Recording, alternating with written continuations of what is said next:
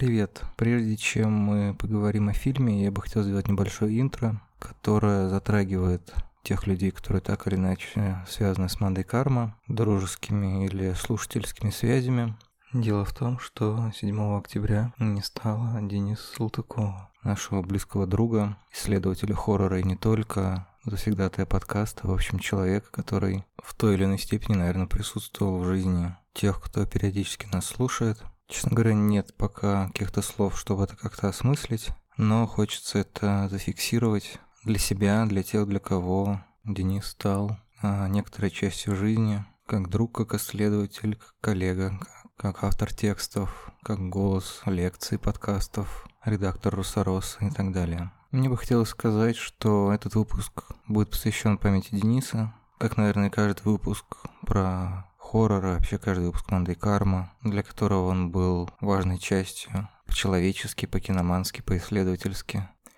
Денис, мы тебя очень любим и продолжаем слышать. В качестве первой перебивки я поставлю фрагмент из шоу ужасов Рокки Хоррора, который ты так любишь.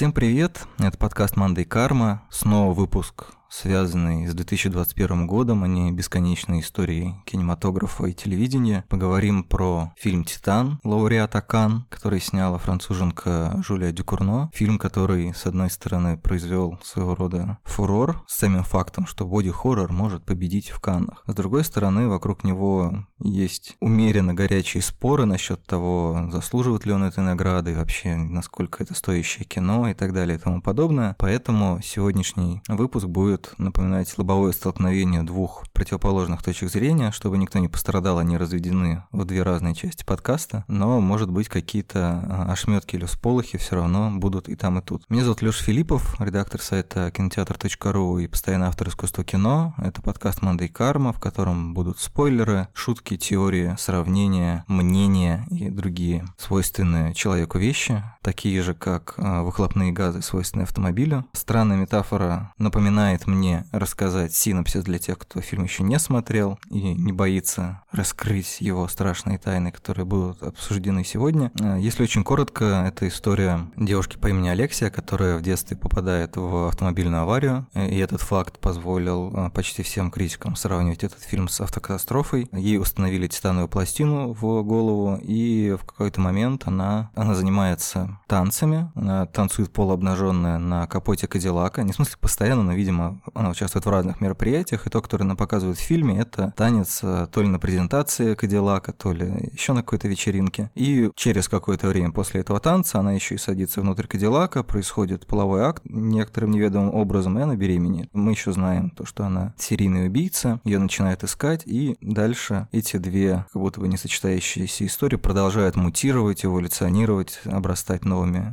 деталями, капотами, спойлерами и всем прочим. Что же в этом нехорошего? Мы будем обсуждать с Анастасией Горбачевской, редакторкой Фильм.ру, авторкой Русороса и Кинотеатру и ведущей телеграм-канала Киноводство. Привет, Настя. Привет, Лёш. Всем привет. Сразу заявил тебя как врагиню Жюли Дюкурно. Она трепещет уже от того, что же ты скажешь про ее фильм. Насколько строго будет прожарка? Будет ли она сырой? Или, может быть, это будет medium rare? Или прям до состояния угля? Насколько твое представление о прекрасном не сочетается с Титаном?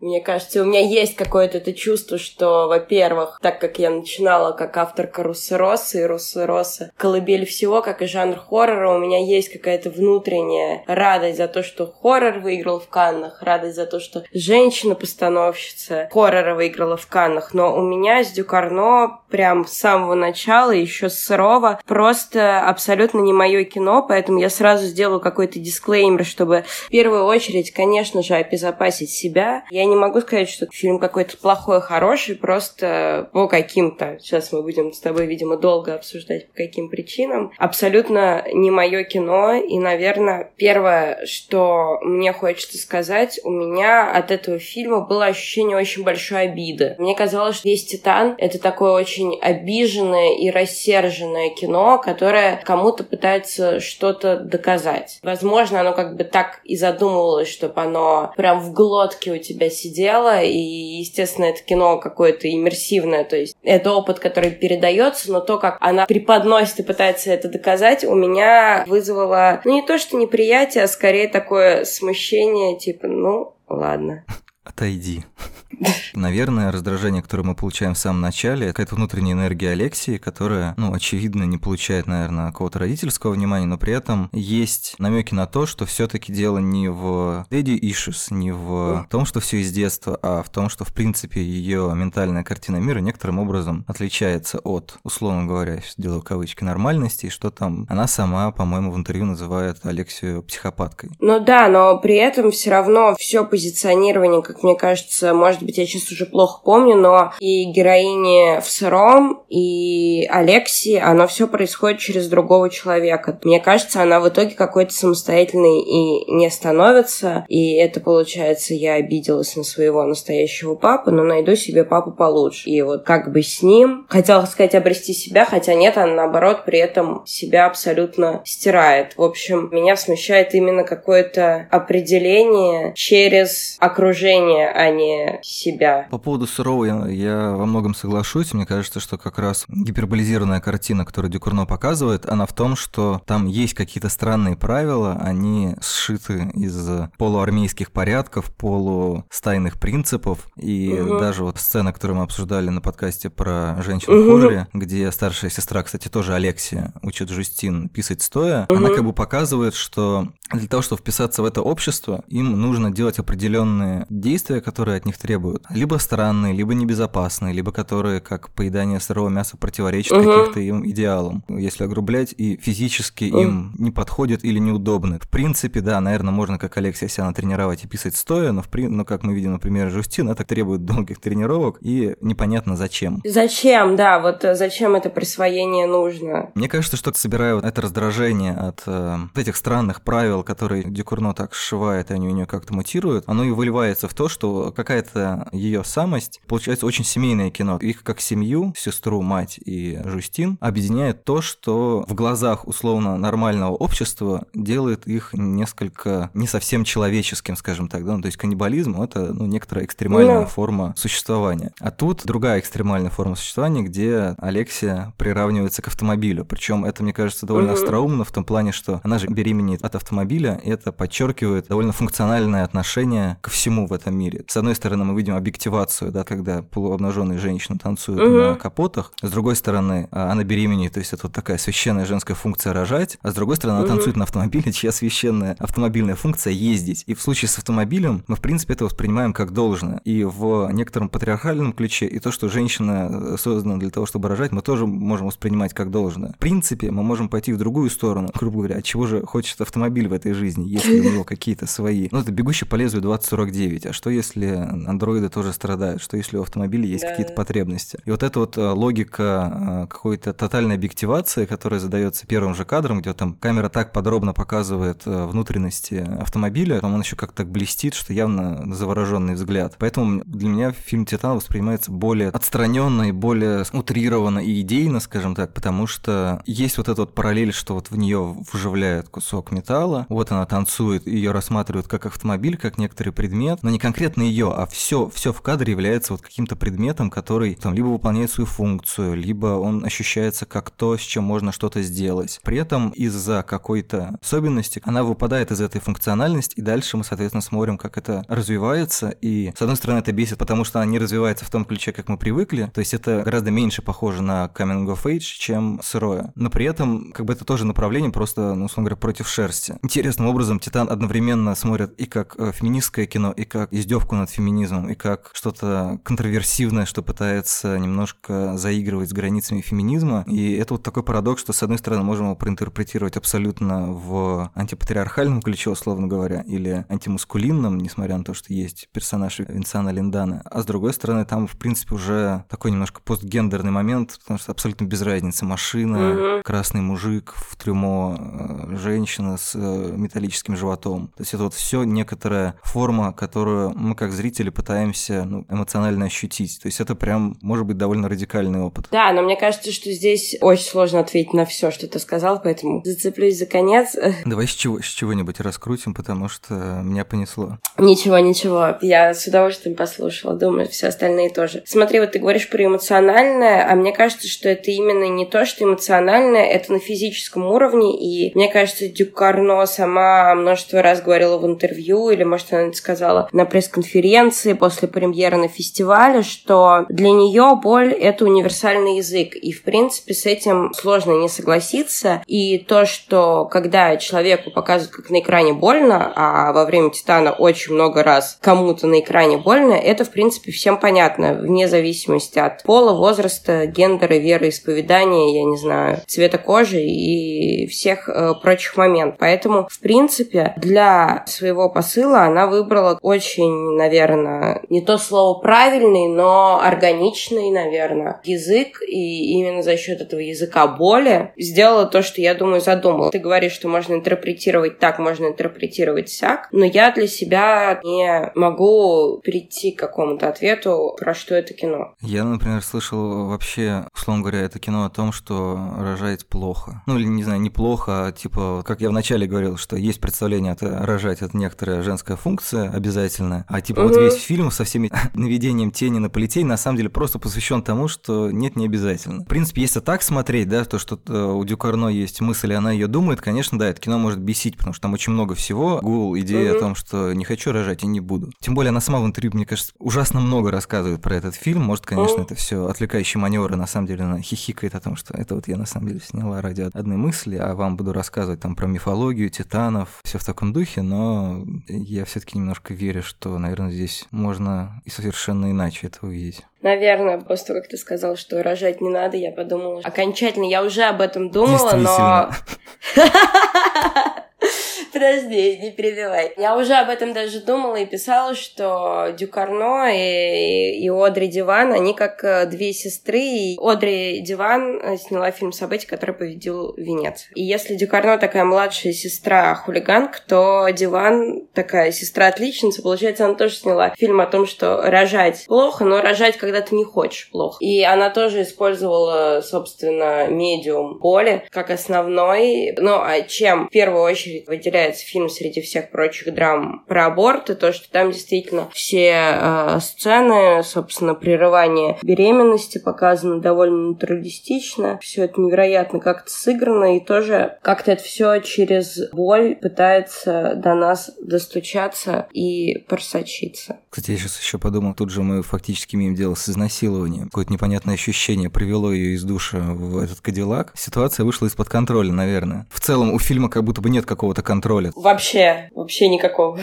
Ее постоянно шатает, вот как в первой сцене еще маленькая Алексия бьет ногами в спинку водительского кресла, и угу. мне вспомнился Бабадук в этой связи, где тоже все было сложно. Да, и тоже, да, в общем, про отношение к рождению, в том смысле, что, как я понимаю, как я помню, в Бабадуке главная героиня родила, потому что муж очень хотел. И так как он вначале погибает, тоже, кстати, в автокатастрофе, получается, что она осталась с не совсем желанным ребенком, таким подарком угу. ему. И то есть это тоже, получается, ее существование существованию в логике, которая ей не близка, просто это как-то более, э, наверное, психологически и бытийно понятная логика, чем когда окружающий мир делает тебя получеловеком, полуроботом, при том, что, ну, как бы это медицински как раз очень, очень представимо. Ну, в смысле, я знаю людей с титановыми пластинами в голове, и в каком-то смысле, если дофантазировать туда, люди могут быть немножко машинами. И тогда интересно, как природная, типа дикая э, сущность, которая есть в человеке, помимо, не знаю, гуманности, духовности и прочего, вступает в, короче, химический контакт с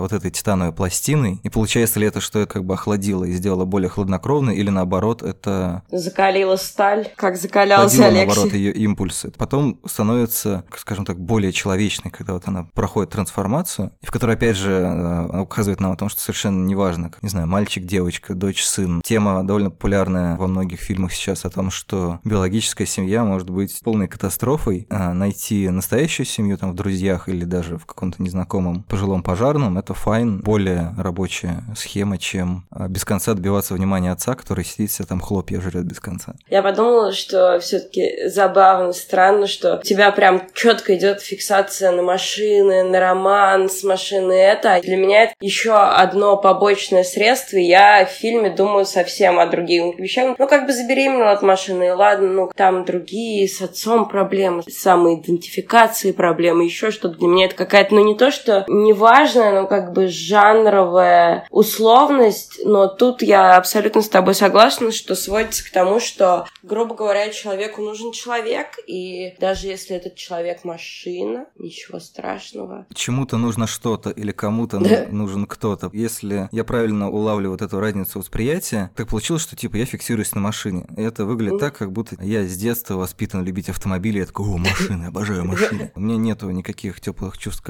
автомобилям. Просто из-за того, что мне в самом начале очень долго показывали мотор, и вот это вот равенство между автомобилем и человеком, во всяком случае в том, как он изображен, с какой пристальностью, предполагает вот некоторое вот это соединение. Наверное, все-таки, несмотря на то, что я говорю соединение, я не подразумеваю, что типа я могу это соединить. Просто через угу. автомобиль проще отстраниться от того раздражения, которое рождает вот эта очень непростая личная и телесная судьба Алекси, и как бы я перевожу это вот в такой каталог предметов. Поэтому было бы интереснее тогда обсудить, какие сцены для тебе кажутся наиболее ключевыми, и немножко про жанр поговорить. За кадром ты говорила, что Дюкарно не очень въезжает въезжает в боди-хоррор. Когда это я говорила... Нет, про боди-хоррор я говорила, что Дюкарно очень любят люди, которые, вот особенно сырое, которые особо хорроры не смотрели, и посмотрели одно сырое и такие, да, обожаю боди-хоррор. А, окей, может быть, может быть, было про то, что Амирпур просто лучше в жанре разбирается. Да, сначала про Амирпур. Я опять же вернусь на то, как у Амирпур фильм «Мона Лиза и Кровавая луна». Я не знаю, выйдет ли он когда-то где-то. Очень бы хотелось, чтобы хотя бы на какой-нибудь стриминг его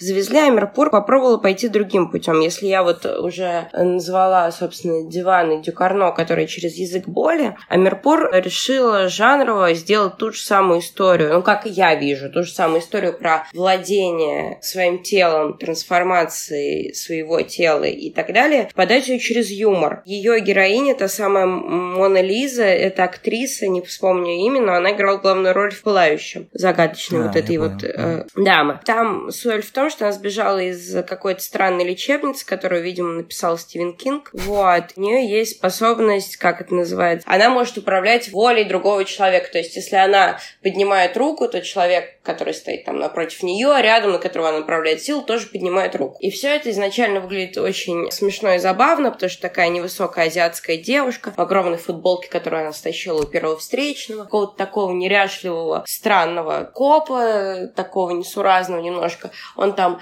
поднимает руку, пристегивает себя наручниками. Это показано беззлобно, довольно смешно. У этой главной героини нет какой-то злости, агрессии, просто ей хочет, чтобы от нее все отстали. Но когда это все копится, плюс у нее нее нет какого-то момента, где она должна остановиться. Ну, то есть, по сути, она, если у человека в руках пистолет, она может приказать ему выстрелить в ногу, в руку, в голову, перебить э, всех прохожих и так далее. Становится уже не смешно. Мне лично, я не могу сказать, что это лучше, хуже, потому что фильм «Амирпур» на самом деле в итоге, получается, мало кому понравился, но мне показалось, что все уже так громко и так долго кричат, что попробовать этот болезненный реально вопрос тела разложить через ю юмор, и как от такого хулиганства, когда кто-то управляет чужим телом, переходит к какой-то уже действительно устрашающей для жизни, для здоровья, для всего истории, мне показалось это интересно. И это тоже сделано супер жанрово, легко. Смесь Стивена Кинга, очень странных дел и Шона Бейкера. Ну, то есть, кто бы мог подумать. Ну, то есть, я понимаю, что две ключевые разницы между Титаном и Моной Лизой. Во-первых, то, что у Амирпура есть какие-то вайбы Стивена Кинга, в Титане, как несмотря на то, что можно, наверное,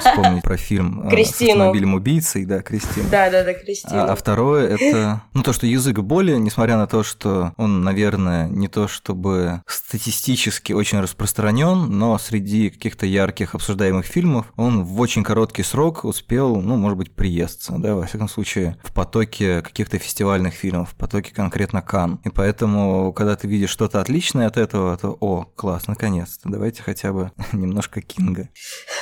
Ну, то есть это языковая, стилистическая или... Ну да, это именно обращение с жанром, который реально пластичен, подвижен. Ну, естественно, я имею в виду вообще хоррор, э, фантастику, скажем. Даже не то, что жанр, не только жанр сбилось немного, а вопрос тела. Можно попробовать об этом говорить и через какие-то более легкие вещи. Но вот видишь, возможно, это не до конца сработало, потому что, мне кажется, фильм «Амирпур» пройдет, скорее всего, абсолютно незамеченным, как безделушкой. Может быть, опять же, как я люблю говорить, красота в глазах смотрящего. Это может быть в моих глазах. Я вот прям посмотрела на эту Монолизу, увидела вопрос владения телом, и мне все стало так в один момент понятно. А еще 10 моих коллег посмотрели этот фильм, подумали, а, классная жанровая штука, пошли дальше искать билеты на Дюну. Мне кажется, что еще забавно, есть какой-то интересный спад. То есть, с одной стороны, такой год, что вот Оскар у Джао, Канская угу. ветвь у Декурно, у Диван Венецианский лев. И с одной стороны, все это отмечают, кто-то ищет в этом происки конъюнктуры и тому подобное. Но ощущение, что градус внимания потихонечку падает, несмотря на то, что у Титана главный Канский приз, и там она вторая женщина, которая получила эту награду. Канны 30 лет ждали именно Декурно, чтобы наконец-то наградить кого-то, кроме Кэмпион, который они в этом же году за компанию еще и дали приз за режиссуру, все это выглядит немножко бесперспективно, в том плане, что да, у Титана уже формируется какой-то пул людей, которым он нравится, но я, честно говоря, пока что, сейчас уже какая то вторая неделя проката, я не вижу прям какого-то массового обсуждения за пределами вот этого э, преимущественно журналистского сообщества. Абсолютно. Мне даже ну, не очень стыдно, я, наверное, могу об этом сказать. В общем, я должна была представлять Титан в кинотеатре, скажем, за пределами Садового кольца, и мне отменили показ, потому что билеты не продавались. То есть здесь не хочется пинать Парадис, но его везде, как я понимаю, пиарят через канскую ветку, и мне кажется, на канскую ветку не плевать примерно 15 людям. Тут какой-то вопрос продвижения, что надо было, я не знаю, как хоррор, как еще что-то, потому что фильм все-таки, несмотря на то, что у меня с ним много точек не соприкосновения, все-таки, мне кажется, фильм вполне мог как-то существовать э, в прокате, в котором особо ничего сейчас... Ну ладно, сейчас Бонд происходит.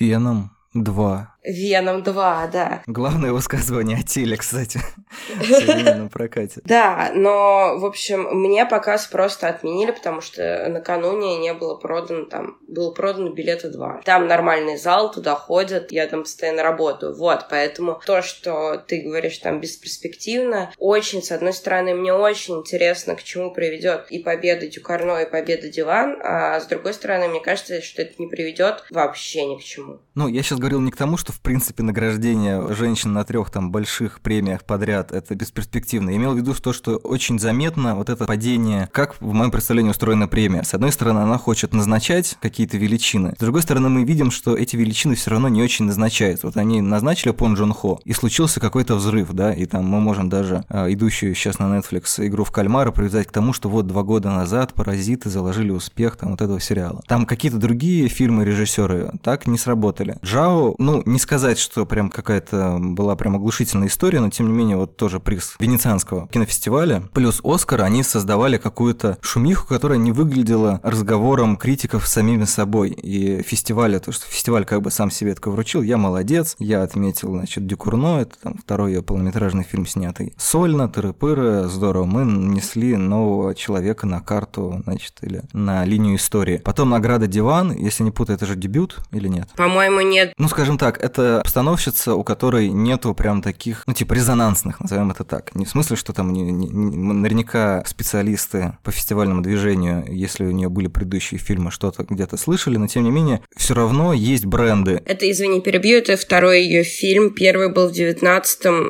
Вы, вы сумасшедшие, пишет э, мне Кинопоиск. Такое ощущение, что Венеция только наметилась на какой-то информационной карте только тем, что люди были очень недовольны, что фильм про аборты снова что-то получил. Как будто фильмов про аборты э, заметных у нас типа больше трех. Ну, их, наверное, там, не знаю, можно набрать десяток, может быть, даже чуть больше, но тем не менее. Количество сравнений обычно сводится к двум. Это Мунжиу 4 месяца, 3 недели, 2 дня. И благодаря там 19 году теперь еще можно вспомнить никогда, редко, иногда, всегда. И все. При выборе из трех фильмов это довольно странный какой-то немножко разговор. Странный разговор то, что это все уходит куда-то далеко в сторону от фильма Титан и от Дюкурно. Но просто это какая-то очень, очень заметная история, что прям идет такое мощное падение. Фестиваль как будто бы, не знаю, принимает какое-то свое решение, ну, жюри фестиваля принимает. И все-таки, да, ну, в общем, по барабану, мы не пойдем ни на кого Титана. При том, что да, это можно было продвигать как... И мне кажется, что про это тоже много говорится о том, что это фильм ужасов, и фильм ужасов, в общем-то, пользуется какой-то стабильной лояльностью, но пока что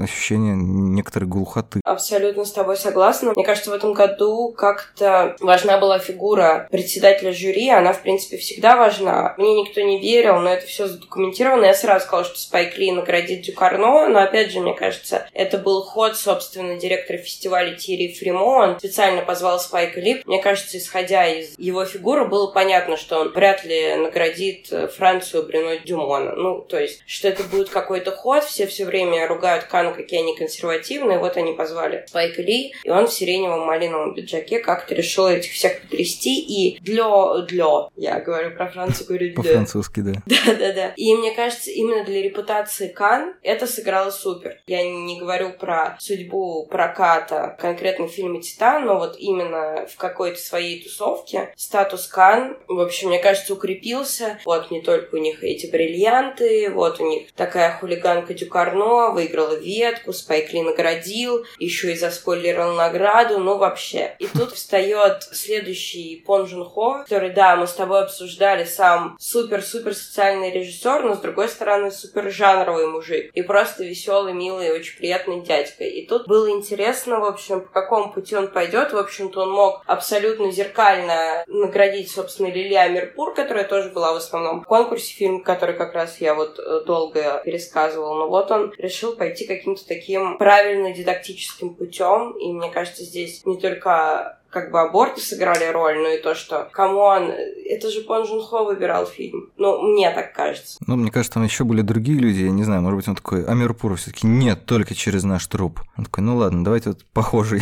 есть. Может быть, может быть, но это я говорю из-за того, что я как-то вот там сям была и смотрела, было какое-то такое впечатление, но опять же, это с моей колокольни, может быть, остальные даже не думали о том, кого куда будет награждать Пон Жун Хо и все такое прочее, но в целом конкурс в Венеции был не очень сильный. Ну, еще бывает такая фишка, что режиссеры с каким-то стилем, ну вот с одной стороны социальный, с другой стороны жанровый, они при этом любят сами немножко другое кино. Может быть, по той же логике, что типа, да я так сам могу. Давайте лучше э, про аборты. Ну, кстати, может быть, да. И закругляя и закрывая гештальт, давай вернемся все-таки к... Э, к игре в кальмара? К всем привет.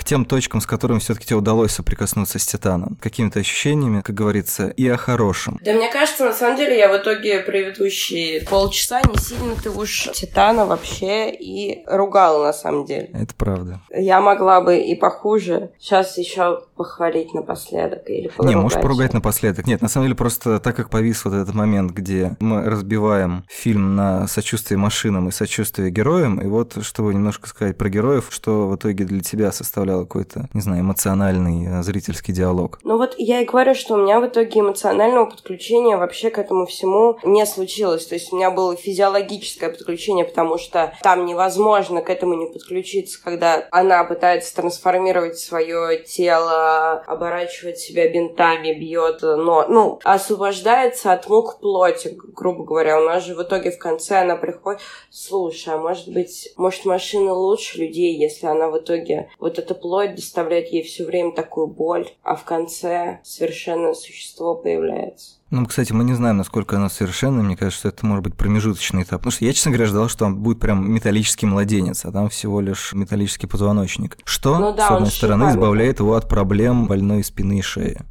Это высшее существо, безусловно. Итак, медленно переходим в подкаст, кому около 30. Как у нас спина, как ортопедический How do you do, fellow kids, да?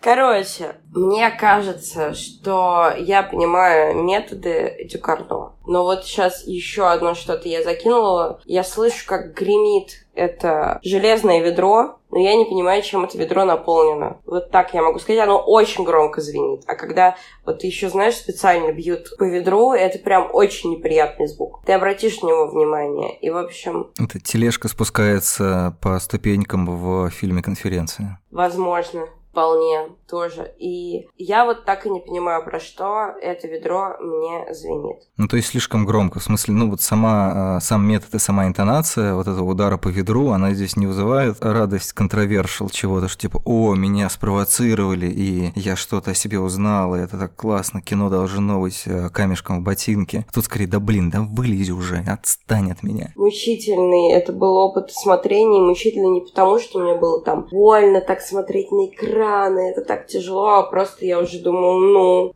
и к чему это все. Окей, последний тогда э, самый важный вопрос. Как тебе кажется, в финале Адриан после родов выжил или все-таки там мы видим смерть? Я думаю, что мы видим смерть. Ну, я как-то, честно говоря, пока ты меня не спросил, у меня это даже не вызвало каких-то вопросов. Я подумала, опять же, потому что я воспринимаю все ее, ее, его героя, героини существования через самоопределение, через окружение. Я как-то поняла, что вот само определилась, как дала продолжение, и все. у нее, знаешь, миссия была закончена. Вот она определялась, определялась, в итоге определилась, ну и все. И как бы дальше больше нечего, некуда идти. Ну, то есть это практически финал второго Терминатора вероятно.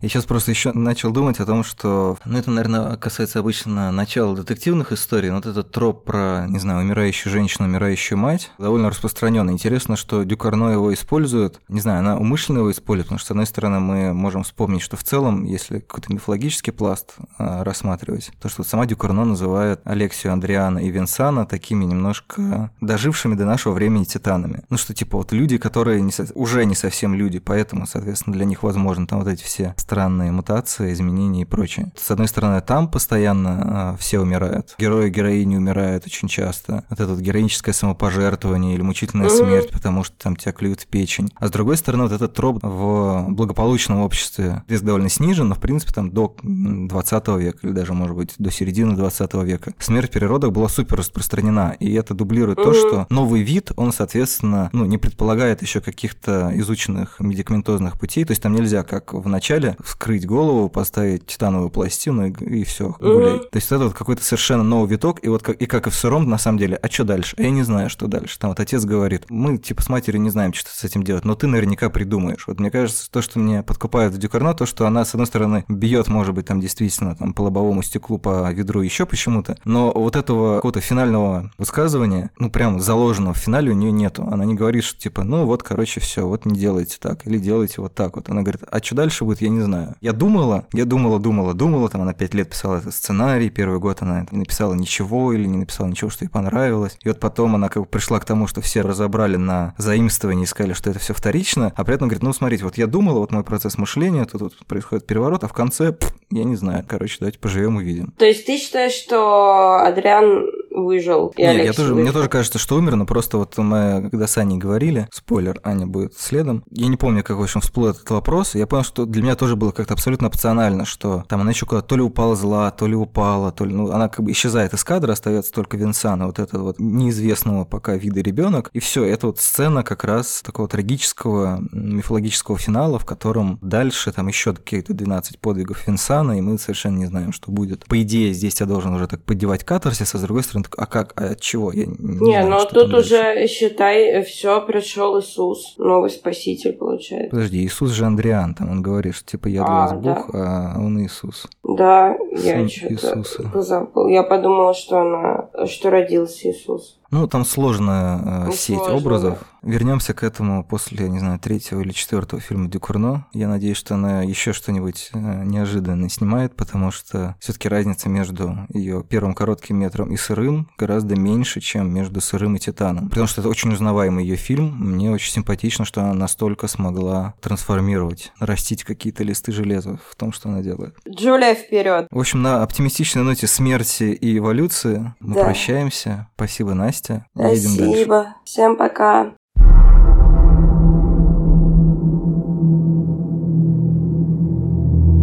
Фильм по славной тканской традиции разделил критиков на тех, кто считает, что это что-то да значит для эволюции мирового кинематографа, и тех, кто вообще называет это антикино недоразумением. Поэтому этот выпуск у нас будет двухчастный, где мы постараемся разобраться, по какую сторону кинематографа находится Жюли Дюкурно в этот раз, потому что прошлый фильм «Сырое», который не получил Канского приза и вообще скорее проходил по ведомству приятного хоррор-открытия, он вызвал более единодушное приятие и радость, несмотря на то, что это тоже был, так сказать, контроверсивный фильм, тем интереснее подумать, а, поговорить и разобраться, что же вообще поменялось за эти пять лет между сырым и титаном, делали в разности покрытий, то, что людям мясо нравится больше, чем железо, или дело в чем-то совершенно ином. В одной половине подкаста будет сладкая пилюля, в другом чуть более горькая, или, может быть, там они будут как-то более хитро смешаны, потому что у нас нету, нету такой установки, что только хвалить или только ругать. Будем копаться в карбюраторе во всем, что пойдется под руку, и, как я представляю, более благодушная часть часть выпуска будет вместе с Аней Стрельчук, авторкой телеграм-канала «Киноавангард мертв». Привет, Аня. Привет. Я не переборщил с тем, что ты с симпатией относишься к фильму «Титан», которая кажется, возможно, мне чуть больше в связи с тем, что ближе к премьере многие коллеги писали про него как-то удивленно, расстроенно, даже пренебрежительно. Сохранилось ли у тебя такое теплое отношение к нему? Да, у меня сохранилось, я еще раз на него сходила. У меня ровно такое же положительное отношение к этому фильму. Ничего не изменилось. В принципе, наверное, только укрепилось мое мнение.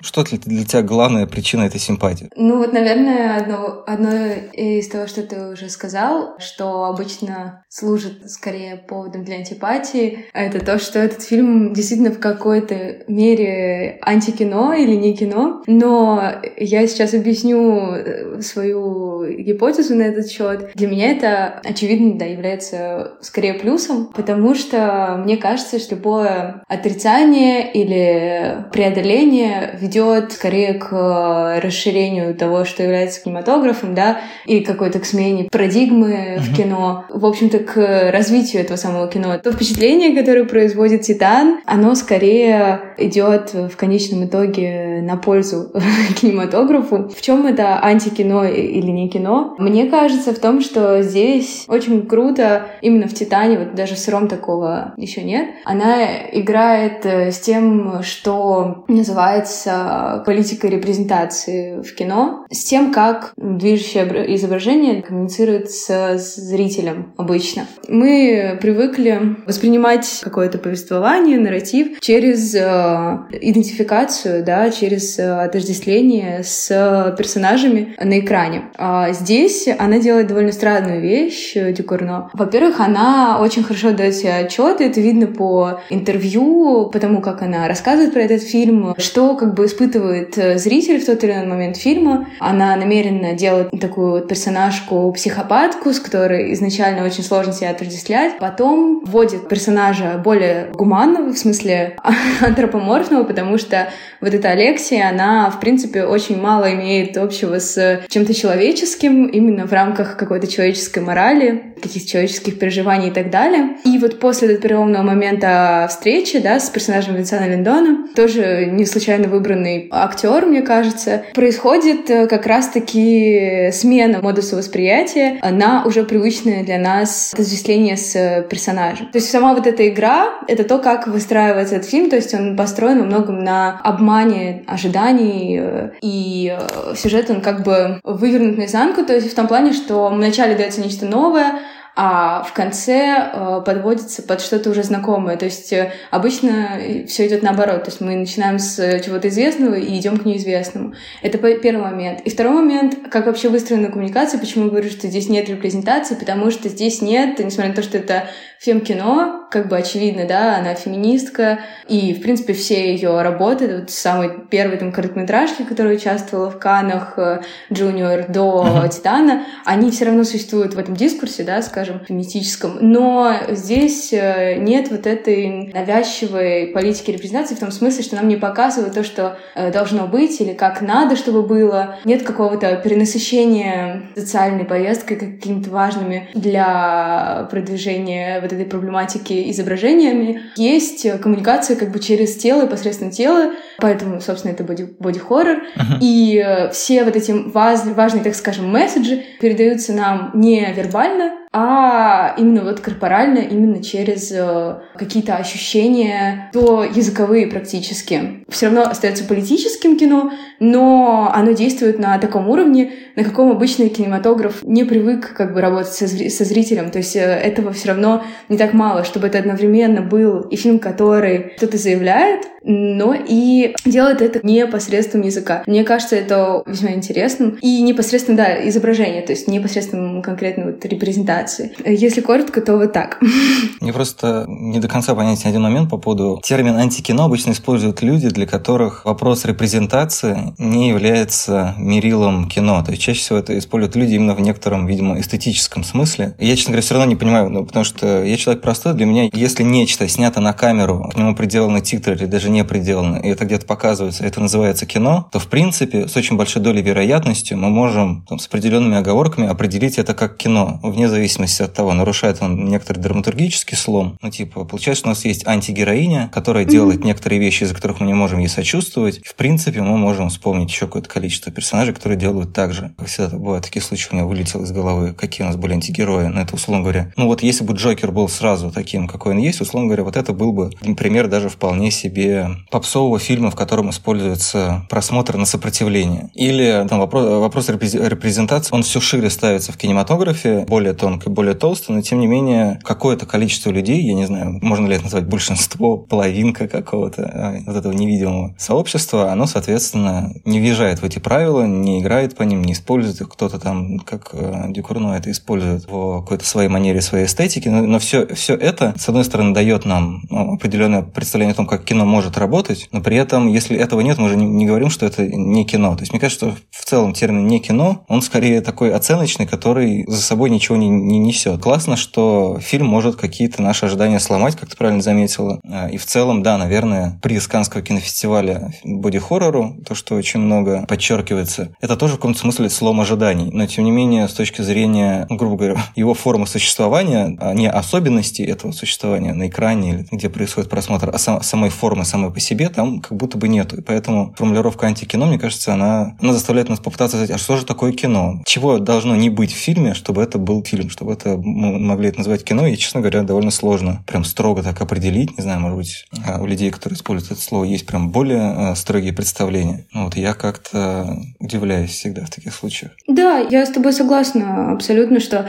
по большому счету это такой немножко пустой термин, который нагружается теми или иными смыслами в зависимости от э, того, что человек хочет сказать. Просто мы взяли это как общее место, которое возникло в критике в ответ на Титан. Uh-huh. Но по большому счету, да, чтобы спорить с конкретной позицией, нужно договориться о, о терминах, да, вот о конкретном значении вот этого слова антикино, и тогда, да, что такое, собственно, кино, и где границы кино пролегают и так далее. Да, я вот просто попробовала обозначить, э, да, момент э, по части того, что кино — это репрезентация, в том смысле, что не только политическая репрезентация, да, а еще в том плане, что кино часто именно действует через отождествление с персонажем, да, вот через сочувствие и так далее. А здесь э, Дюкарно как будто замечает вот эту неотрефлексированную или, может быть, недостаточно отрефлексированную, не всеми увиденную грань, и с ней работает. То есть она делает манипуляции как раз с вот этим одним, ну, возможно, не главным, не центральным, но одним из важных механизмов благодаря которому мы вообще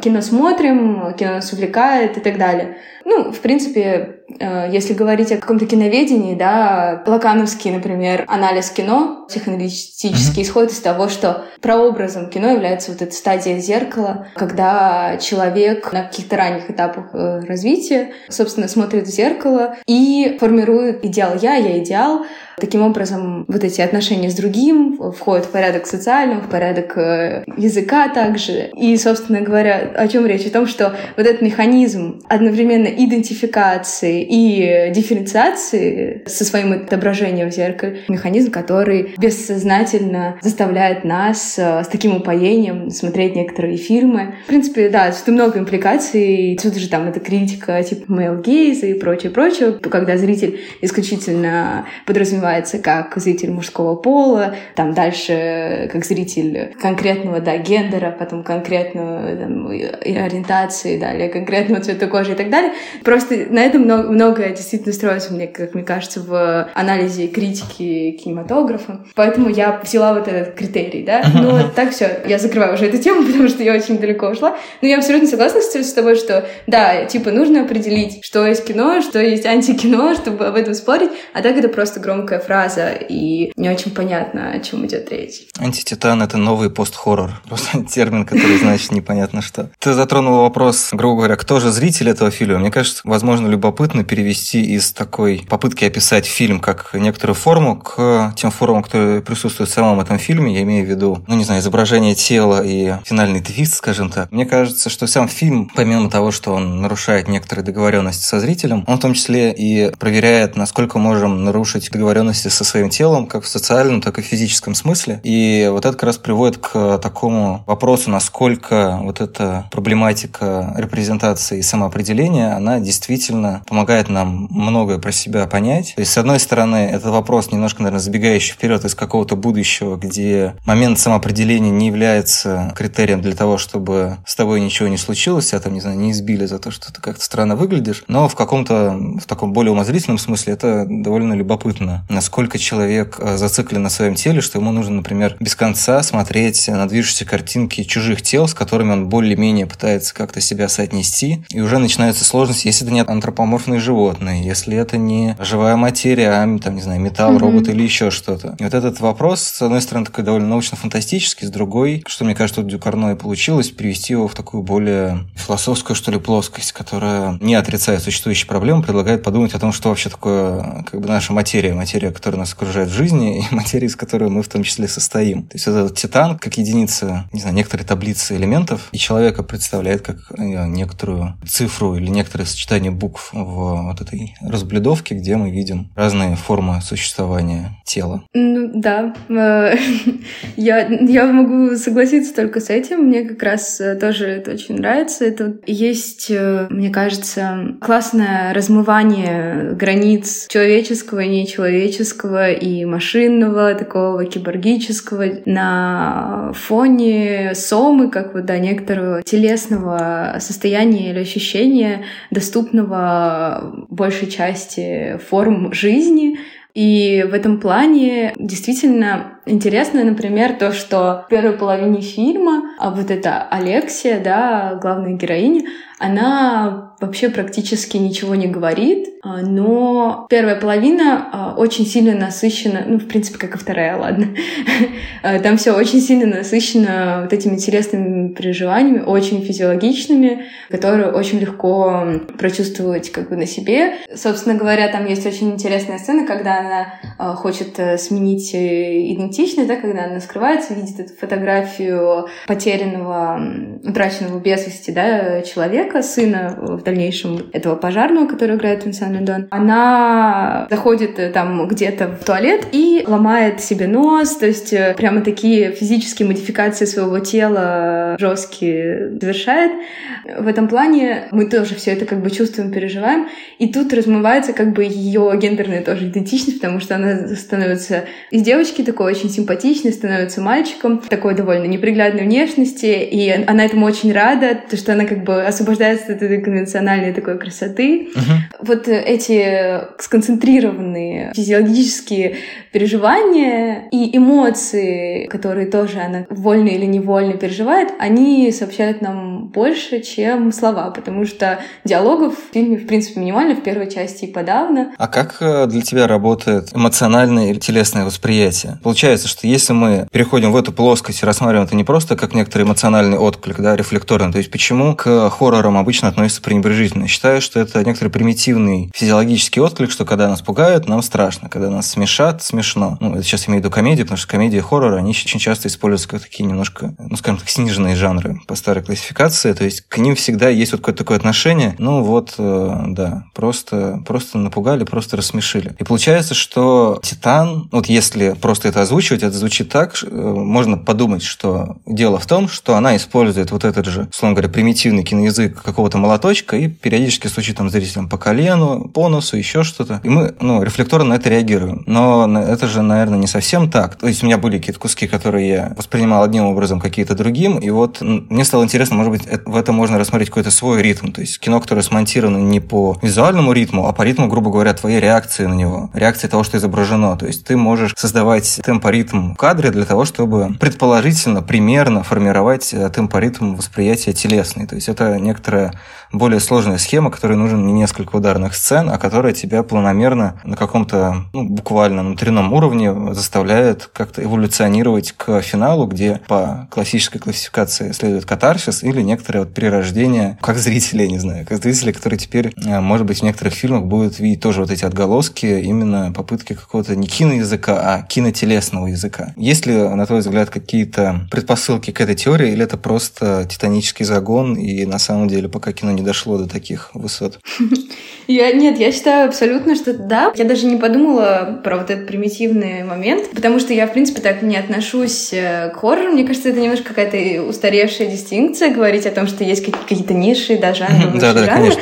И, собственно говоря, то, что мы не считываем как раз какое-то конкретное философское послание, что оно э, большими буквами не прописано на экране, это для меня даже лучше, потому что зачем, если ну, зритель зритель как раз-таки сам как э, интерпретатор в состоянии считать при помощи того же да, телесного языка, который здесь, безусловно, является, как я уже сказала, несмотря на то, что Декурно работает э, с телом и э, пытается выйти за рамки такого привычного нарратива, привычного изображения, привычного месседжа, она, тем не менее, отдает себе отчет в том, как это привычное работает, чтобы его преломить. Здесь, очевидно, есть и какой-то авторский замысел, и ориентировочно, ну, какая-то ориентировка на ответ зрителя, на то, чтобы как-то концептуализировать этот фильм, ну, как угодно. То есть можно сказать, что это какие-то преодоления там бинарных оппозиций uh-huh. и деконструктивизм. Можно сказать, что это выход к какому-то постчеловеческому, нечеловеческому. Можно сказать, что это рефлексия там на тему какого-то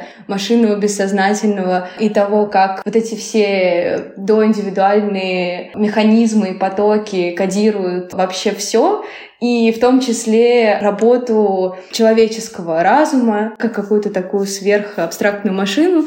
Ну, здесь очень-очень действительно, мне кажется, широкий пласт того, что затрагивается, именно благодаря тому, что нет четкого философского какого-то концепта, который зияет с экрана. Вот. То есть это как раз широта возможного восприятия этой картины, и это скорее в плюс. Мне это скорее нравится. Кажется, одна из основных претензий к фильму, что как раз он мое любимое слово, лобовой. Ну, грубо говоря, я так понимаю, что те люди, которые критично относятся к фильму, которым он не понравился, или которые ожидали чего-то другого, или там, может быть, какое-то более сложное отношение к нему, они во многом считают фильм либо вот как раз вот это принятие себя, либо как старую догму «человеку нужен человек», что в целом, мне кажется, можно транслировать практически на любой фильм, за, довольно за редким исключением. Как будто бы «Титан» вот тем, что он не дает тебе четкий инструментарий к себе, потому что он, с одной стороны, там вот непорочное зачатие, с другой стороны, весь такой Винсан Линдан, весь раскрасневшийся и богоподобный, или титаноподобный, или что-то еще. И то есть это действительно как будто несколько разных фильмов, и, да, может быть, вот в этом смысле отсутствие единого нарратива — это не то, что антикино, а может быть, какое-то поликино, или, не знаю, как сказать, ну, суперфрагментарное повествование, которое происходит не по логике очень странных дел, или вот каких-то зрительских, каких-то маскультурных историй про сборку разных референсов, а то, что эти референсы, они как будто бы спаяны друг с другом. То есть там вот есть, например, эти сравнения с автокатастрофой Кроненберга. Но тем не менее, если вы ждете, что это будет как фильм Кроненберга, то глубоко разочаруетесь, потому что это совершенно два разных фильма. И у них общее только автомобиль и секс, которые, в общем-то, идут через запятую или даже на соседних строчках. И это какое-то неожиданное... Это такое же упрощение, как э, то, что это история про, не знаю, необходимость человеку какого-то тепла, понимания и так далее. То есть это вещь, которую, в принципе, при желании можем подтянуть все, что угодно. Так же, как и, возможно, ожидание от того, что второй фильм Дюкарно будет похож на сырое. Потому что он в чем-то похож,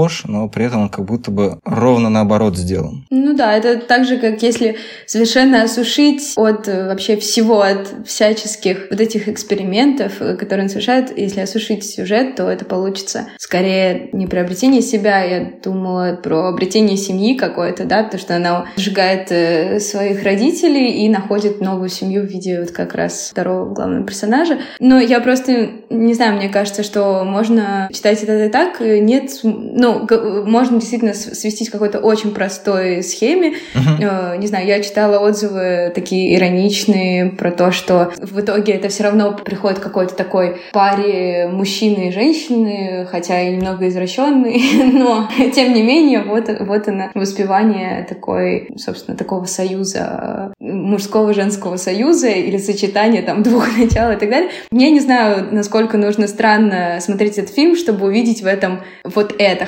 Когда весь фильм, ну, как бы Дюкорно делает все, чтобы недавно не, вы, не выглядел как типичный белый мужчина с типичной такой мужской социализацией и так далее. То есть он весь фильм ведет себя ровно как человек, который, наоборот, не выдрессирован там э, ни на что не реагировать. Он очень эмоционален, он очень не любит э, своего сына, потом он любит, когда узнает, что это не его сын Алексей, он любит ее, такой очень теплый, э, вообще не холодный мужской любовью. И в то же время еще это все контрастирует с таким гипермускулинным телом и uh-huh. работой, которую он выполняет, да, такой очень такой токсично-мускулинный коллектив э, с нотками гомоэротизма, очень забавно снято. И в то же время есть эта Алексия, которая просто переходит все границы каких-либо, какой-либо даже, не знаю, спектральности гендера, потому uh-huh. что, ну, как я говорила, то есть вначале девочка, потом становится мальчиком, потом она беременеет, потом он говорит ей побрейся, и у нее начинает расти усы, в конце она уже беременная машина, машины с усами, и все равно люди говорят про то, что это какая-то конвенциональная семья, пара мужчины и женщины и так далее.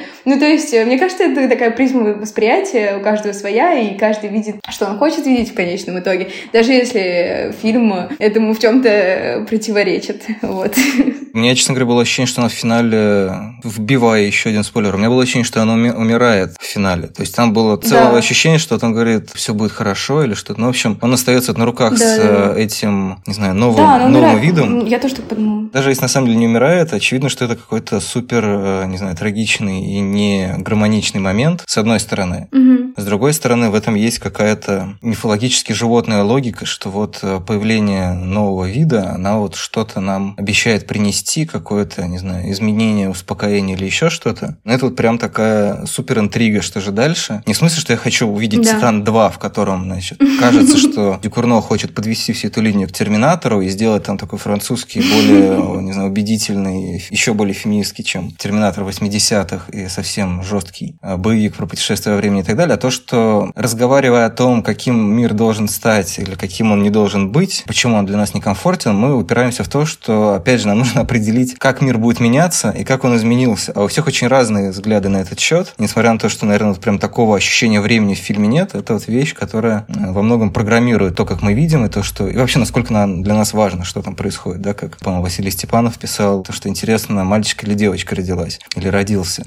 Что, в общем-то, ну, в том числе то, что я писала, перемены в в Алексе абсолютно неважно. То есть это такая отмазка, конечно, когда тебе говорят, а вот что это значит? Ты говоришь, это неважно. И вот здесь, ну как-то, не знаю, опять же, фильм меня подводил к мысли о том, что большинство тех вещей, на которые мы можем в нем э, среагировать и составить какое-то суждение, они работают в рамках этого фильма, но глобально, если мы постараемся это вот проецировать на там, какая же должна быть там семья, как жить дальше, то это не важно, потому что вплоть до того, что ты не знаешь, что с тобой будет дальше, да, как твое тело изменится, как э, изменится, не знаю, человеческая история, и все в таком духе. И вот э, в качестве какого финального панчлайна, можешь ли ты выделить какой-то момент в фильме, какую-то отдельную сцену, которая вот для тебя является важной не в декларативном смысле, а просто вот именно... Есть, условно говоря, когда ты смотришь фильм, понимаешь, о, вот эта сцена важная, важная потому-то, потому-то. Mm-hmm. А есть, не знаю, просто вот сцена, она поселяется в тебе, да, как вот эта непонятная штука в животе у Алексея. Значимость этой сцены, она может быть, ну, не так важна, как когда мы говорим о кино и пытаемся его как-то объяснить, но это вот одна из э, тех сцен, за которые ты э, ценишь Титана, и которые тебе, может быть, помимо сцены самоизбиения, что-то важное продемонстрировал. Мне,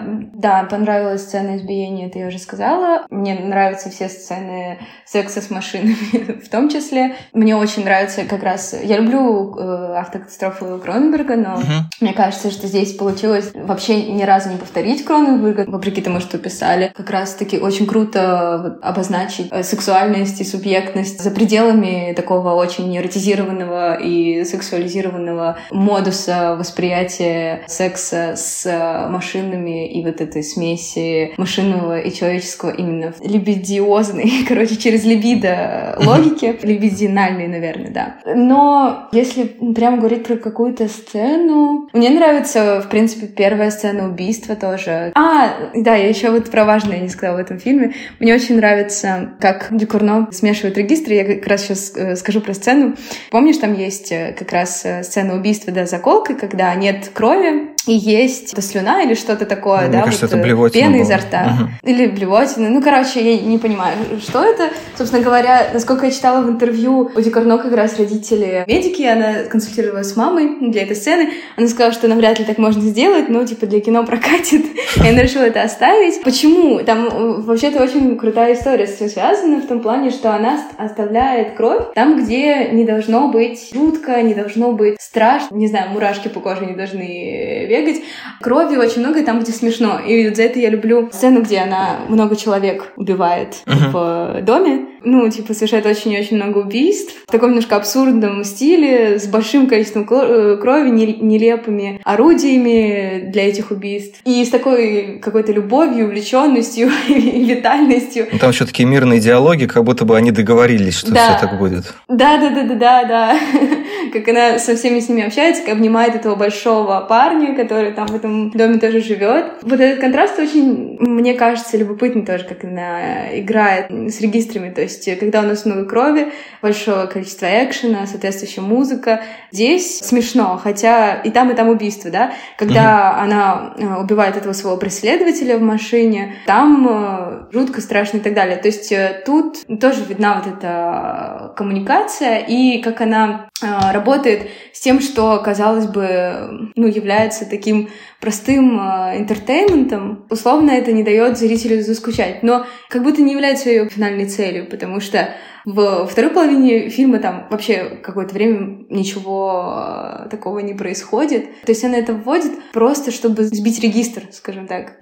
Тоже для какой-то конечной эстетической цели, для какой-то ритмики, да, как архитектоники, не знаю, как ты выразился вначале говоря, это тоже какой-то э, язык, да, киноязык, но через э, тело. И в итоге это тоже дает какую-то композицию фильму. И все это в итоге служит определенной киноэстетике, можно сказать, но к которой мы не до конца привыкли. Так что да, мне нравится вот, наверное, контраст этих двух сцен. Они относительно недалеко находятся по сюжету. Да, можно посмотреть как раз в самом начале и примерно понять, что вас ждет, хотя на самом деле нет по этим сценам. Потом будет совершенно... а, нет. нет, са- самое смешное, что там как будто бы сцены не повторяются. Дальше все еще хуже. Не знаю, в боди-хорроре есть обычно то, что с телом происходит X, X, Y, определенные виды мутаций. А тут, как и в Сром, у нее те напасти, которые сваливаются на тело героини, они никогда, никогда не повторяются, точно так же, как и способы убийства. Мне кажется, что довольно приятно в этом фильме, если можно про него говорить, приятно, конечно, или довольно любопытно в нем то, что мы особенно не знаем, что же нас ждет впереди, точно так же, как мы не знаем, что нас ждет впереди по другую сторону экрана, то есть по ту сторону, с которой мы. И с этой оптимистичной мыслью и с определенной надеждой на благополучный исход мы прощаемся. Спасибо, Аня, и всем пока. Пока всем формам жизни, человеческим и нечеловеческим. Давай антропофаллогоцентризм. La verità mi fa male, lo so. La verità.